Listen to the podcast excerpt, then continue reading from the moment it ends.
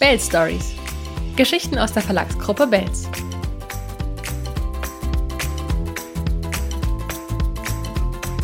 Warum heulst du, Heulehund? Das fragen sich in Mietshaus alle.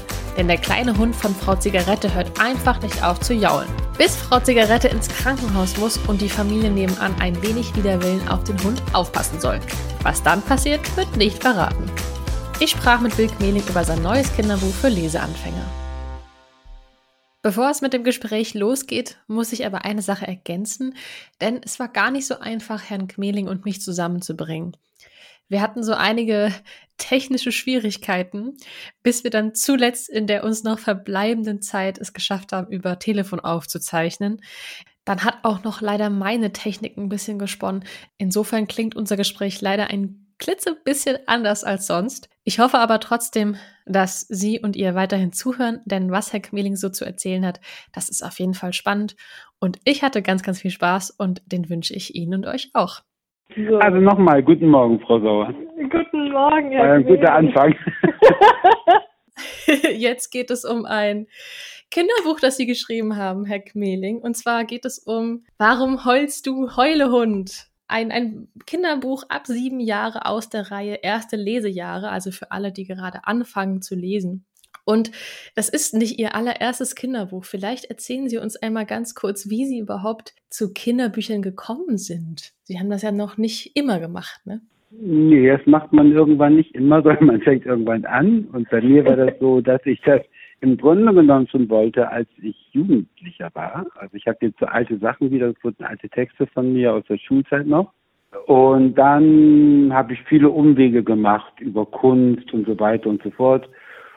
Und dann, als ich so Mitte 30 war, dann war, war es irgendwie klar, ich will jetzt das machen. Ich hatte dazwischen dann auch schon komplizierte Erwachsenengedichte geschrieben und so.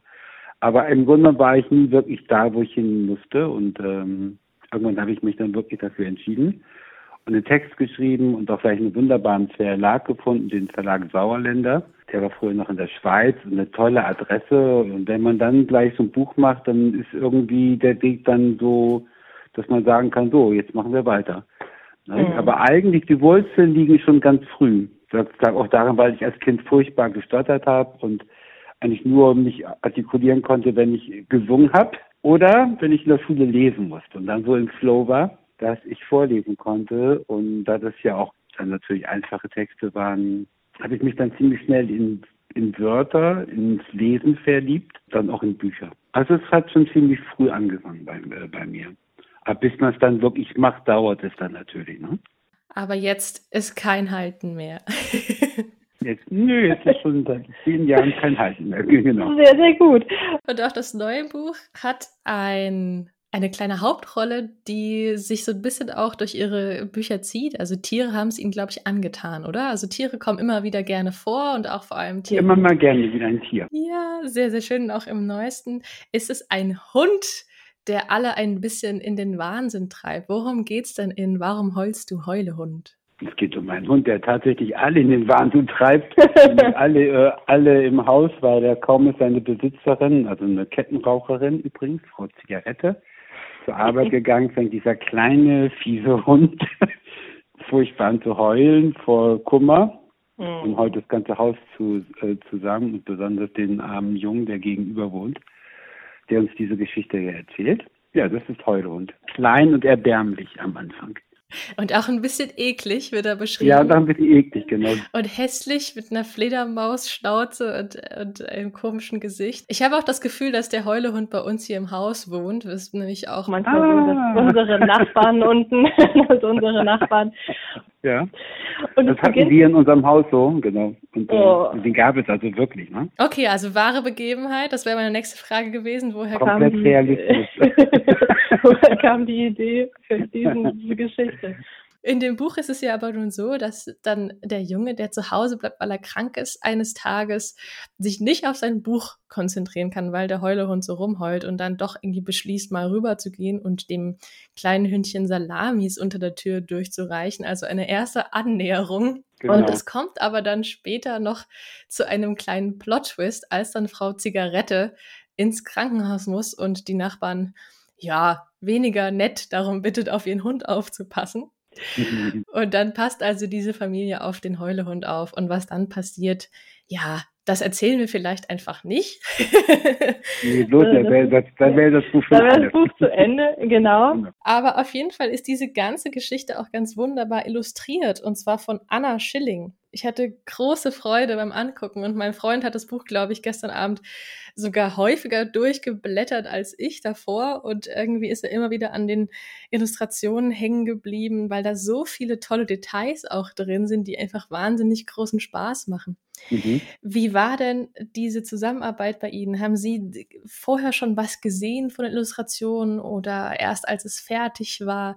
Vielleicht erzählen Sie dazu vielleicht noch ein, zwei Sätze. Ja, also die Bilder sind wirklich ganz toll, die Illustrationen. Das ist das erste Buch von Anna Schilling. Anna Schilling ist eine junge Bremer Illustratorin. Das haben wir so ein bisschen gemeinsam alles ausgeheckt, dieses Buch. Und äh, ich durfte zumindest, ich habe, also als ich diesen Text eingeschickt habe, gleich darauf gedrungen, dass es die Anna Schilling macht und der Verlag mhm. zum Geldberg fand das alles sofort gut.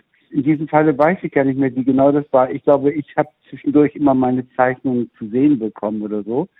Aber das machen Illustratorinnen und Illustratoren ja immer so, wie sie es möchten. So, die, die behalten erstmal alles für sich, schicken immer mal was rüber.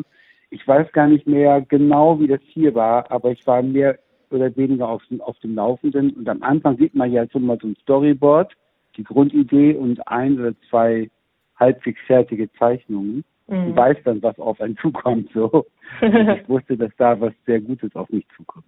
Also der Strich oder der Stil von ihr ist ja sehr, sehr speziell, den man in Büchern immerhin sehr wenig findet. Ja, es ist ganz toll. Richtig meisterhaft, finde ich. Ich bin auch großer Fan. Also vor allem, was ich daran so beeindruckend finde, ist, dass der Text als solcher ja vielleicht gar nicht so viel vorgibt von dem, was sie dann daraus gemacht hat. Also ist, ich glaube, der Text lässt ganz, ganz viel offen und das füllt sie mit, mit wahnsinnig fantasievollen und detailreichen Zeichnungen und sehr humorvoll auch. Und der Text also ich glaube, wenn man den Text einmal gelesen hat oder mehrmals, kann man auch einfach das Buch nur mal so als Bilderbuch angucken und die Geschichte Absolut. erschließt sich einfach nochmal.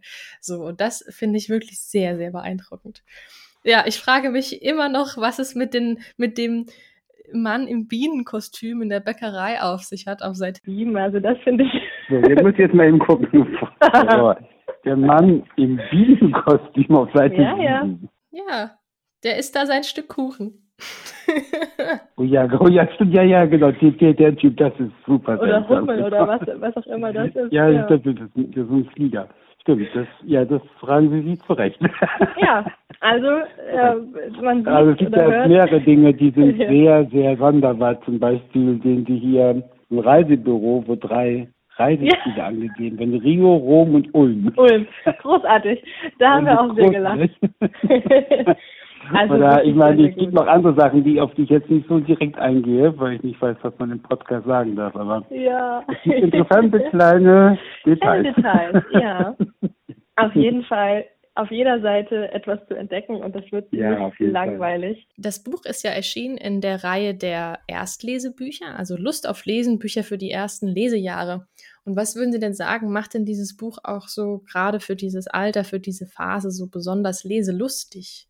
Oh, das müssten die Leser dann selber beurteilen. Also das, ähm, weiß gar nicht, ich weiß gar nicht, ob diese Geschichte auch überhaupt für Kinder immer so unbedingt so lustig ist. Vielleicht. Das ist, äh, Kinder lesen das ja auch anders, die Texte, als wir. Und ja, weil sie kleiner sind und weil sie eine andere Sicht auf die Wirklichkeit haben und auf Wörter auch. Meine Arbeit ist nur, Texte zu schreiben und das liegt mir sehr am Herzen, die möglichst, und daran arbeite ich noch immer weiter dran, jeder lesen kann, ja. Also auch Kinder, mhm. die Leseschwierigkeiten haben. Und ich versuche meine Sprache immer so, also Texte zumindest zu schreiben, die so einfach sind, dass sie möglichst jedes Kind lesen kann, ja? Auch für Kinder, die wenig Zugang haben zu Büchern. Das Problem ist dabei, dass man es nicht endlich vereinfachen kann, weil man dann irgendwann aufhört, Literatur zu schreiben, sondern dann kriegt man diese Texte, die eigentlich schlecht geschrieben sind, weil sie einfach zu einfach sind und zu Stereotyp, nicht? Aber mein Wunsch ist eben, Bücher zu schreiben für alle Kinder, ja. Die Ideen und Inspiration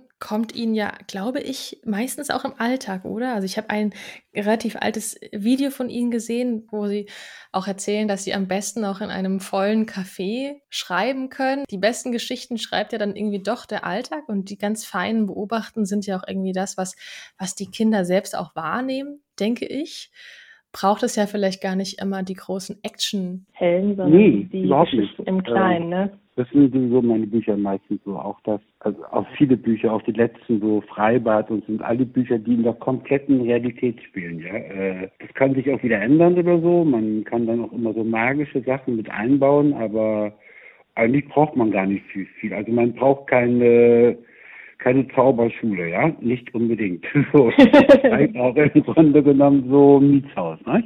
Ja, da passiert äh, ja auch einiges mit ganz verschiedenen Figuren, die genau. so rumlaufen. Kommt es denn vor, dass Sie äh, durch Ihre Kinderbücher auch selbst noch was lernen oder sich an was erinnern? Also haben Sie da auch selbst noch so einen inneren Prozess manchmal? Ja, absolut. Hm. Also es ist auch so, dass mich manche Figuren äh, so angenehm oder so toll und so stark, nicht? Dass es dass das auf mich zurückwirkt. Also es wird ganz viel geweckt aus der Kindheit, nicht? Ja, auf jeden Fall. Ah, schön. Und auch wenn jetzt Warum heulst du Heulehund ja so ein schmales Büchlein ist mit einer relativ kurzen Geschichte, die aber sicherlich noch weitergeht. Also ich glaube, wenn, wenn Kinder das dann lesen, in deren Köpfen spinnt sich dann ganz viel weiter. Also selbst bei uns war es dann so, dass wir am Ende gesagt haben, ja, und was ist jetzt, ne? Also was, wie geht's jetzt weiter? Das soll ja auch so sein. Das soll anregen, ne? Im besten mhm. Fall. Mhm. Einfach weitererzählen, die Geschichte. Was mich auch noch interessieren würde, da hatten wir gerade bei dem Thema Illustration nur so halb drüber gesprochen, dass der Text vielleicht manche Sachen noch gar nicht vorgibt. Der Text gab ja auch oder gibt in dem, in der Form, wie er jetzt im Buch steht, ja auch nicht unbedingt vor, was das für eine Familie ist. Also, dass das ein, ein Junge ist, dass der eine kleine Schwester hat und so weiter und so fort, wie die aussehen. Die haben ja auch keinen Namen. Gab es denn in Ihrem Kopf beim Schreiben, hatten die Namen oder waren die tatsächlich komplett, komplett leer? Die hatten keinen Namen. Also die hatten, ich hatte, ich hatte einen Jungen im Kopf oder sowas, nicht? Äh, das Mädchen ja. hat, äh, kommt ja gar nicht vor, aber das ist wunderbar damit einge, einillustriert, ne? Und äh, das ist toll, weil die kommt gar nicht vor, aber sie ist dann einfach da. Nee, ich hatte keinen Namen. Hätte ich einen gehabt, dann wäre der da auch aufgetaucht, glaube ich. Ich finde das äh, tatsächlich ganz, ganz schön, dass das so komplett offen gelassen wird. Ja, das stimmt. Das, das ist mir jetzt erst, äh, das fällt mir jetzt erst auf, wo Sie sagen. äh, beim Schreiben ist mir das gar nicht aufgefallen. Ah, interessant. Manchmal, manchmal habe ich dann Kinder, wo ich sofort einen Namen auch brauche, nicht? aber mhm. ähm, um mich daran orientieren zu können. Und da war das nicht so. Ich finde das ganz schön. Ich finde auch tatsächlich, dass, dass es auch, es könnte auch ein Mädchen sein. Also ich würde da auch gar nicht so unbedingt sagen, dass es unbedingt ein Junge, sondern Wollte ich übrigens ne? sagen, wenn ich dieses Wesen da sehe, dieses Kind, das kann doch ein Mädchen sein. Ja, insofern ist das doch wunderbar. egal. Auf jeden Fall findet sich da im besten Fall, finden sich da viele Kinder wieder und auch gerade durch das namenlose. Hoffentlich. also ich, ich stelle mir eigentlich vor, dass die, die lesen das dann und dann laufen sie durch die Gegend oder sind irgendwo und hören Hunde bellen und jaulen und dann denken sie an den Heulehund. Das ist eigentlich ja. das doch, ja, oder? das wünscht man sich natürlich um, als Autor oder am allermeisten, dass, äh, dass es so auf die Kinder wirkt. Nicht? Das ist, wie gesagt, überhaupt nie gesagt, was ein Buch mit Kindern macht. Das wünscht man sich, nicht? dass es mhm. anhält oder, aber im Grunde genommen ist auch schon ganz viel getan, wenn ein Kind einfach es schafft, sich damit hinzusetzen mit dem Text und, die, und eine halbe Stunde, was weiß ich, eine Viertelstunde nicht mit dem Smartphone in Kontakt ist und einfach die Möglichkeit hat, ähm, den Zugang dazu zu finden. Nicht? Und ähm, dann muss das gar nicht unbedingt lang anhalten sein, wenn schon dieser Moment überhaupt hergestellt werden kann. Ja? Mhm. Von Mensch und Sprache ja, und Bild. Das ist schon dann eine Menge. Also so. Großer Gewinn, ja. Das ist wirklich ja. nicht so leicht. und wenn sie dann noch durch die ja. Gegend laufen und, und auf heulende Hunde achten, das ist natürlich dann ah, next, next level. groß, nicht? genau. Ja, also definitiv, ich habe es jetzt schon mehrmals angedeutet, ich bin großer Fan von der Geschichte und Illustration und saß da, da auch gestern oder lag so bäuchlings auf dem Sofa nochmal und habe diese Geschichte nochmal gelesen und ja, immer wieder geblättert und wie gesagt die Details in den Illustrationen gesehen. Also man kann da schon ganz gut versinken, auch wenn das Buch an sich nicht so viele Seiten hat. Aber das nicht muss es ja auch nicht. nicht. Genau. genau also sind Sie Fußballfan? Ja ähm, bedingt. ah, das nächste, was rauskommt in dieser Reihe, das handelt von, handelt vom Fußball. Okay. Also nicht nicht nur, es ist kein typisches Fußballbuch, aber Fußball spielt eine wichtige Rolle. Okay, das ist, halte ich die Augen offen. Also es ist nicht verkehrt. Ich arbeite ja auch in der Buchhandlung, da ist es auch immer ganz gut zu wissen, was da noch so kommt. Und dann wünsche ich auf jeden Fall allen, die jetzt Lust haben auf Warum heulst du Heulehund und das mit ihren Kids zusammenlesen oder sie einfach damit im besten Fall auch mal alleine lassen, dass sie da selbst rein versinken, sich reinstürzen können in diese Geschichte. Ganz, ganz viel Spaß und ich sag Tschüss, Heckmehling. Tschüss, Frau Sauer. Ich lese mal noch ein bisschen. Warum heulst du Heulehund? Heulehund wohnte bei uns im Mietshaus gegenüber von unserer Tür. Er war ein kleiner Hund mit dünnen Beinen und Fledermausschnauze. Heulhund sah nicht aus wie ein Hund, den man mag. Er sah ein bisschen eklig aus. Er gehörte einer Frau, die nie guten Tag sagte, wenn man ihr guten Tag sagte. Wenn sie telefonierte, schrie sie herum und sagte fiese Worte. Das konnten wir bis in unsere Wohnung hören. Sie rauchte 100 Zigaretten am Tag. Der Rauch kam unter ihrer Tür raus und verpestete das Treppenhaus. Deshalb nannten wir sie heimlich Frau Zigarette. Immer wenn Frau Zigarette früh morgens zur Arbeit ging, ließ sie Heulhund allein in der Wohnung. Und kaum war sie weg, ging es los. Heulhund fing an zu heulen und kratzte an der Wohnungstür. Er winselte und wimmerte. Er jammerte und jaulte wie ein kranker Wolf. Alle im Haus wachten davon auf und konnten dann nicht mehr weiterschlafen. Es ging bestimmt eine Stunde lang so. Dann war Heule und schlapp vom Heulen und hielt seine spitze Schnauze. Wenn Frau Zigarette am Abend wiederkam, ging sie gleich mit Heulhund raus, damit er im Park pinkeln konnte. Manchmal pinkelte er aber auch schon im Treppenhaus. Alle Leute waren wütend auf Heulehund und auch auf die Frau. Sie gingen uns auf die Nerven mit all dem Geheule und dem Gestank. So. Wunderbar. Ja, das war die kleine Special-Folge mit Wilk Mehling am Telefon im Rahmen von Bell Stories, Geschichten aus der Verlagsgruppe Bells. Ich bin Anne Sauer. Ich sage vielen Dank fürs Zuhören und bis bald. Tschüss.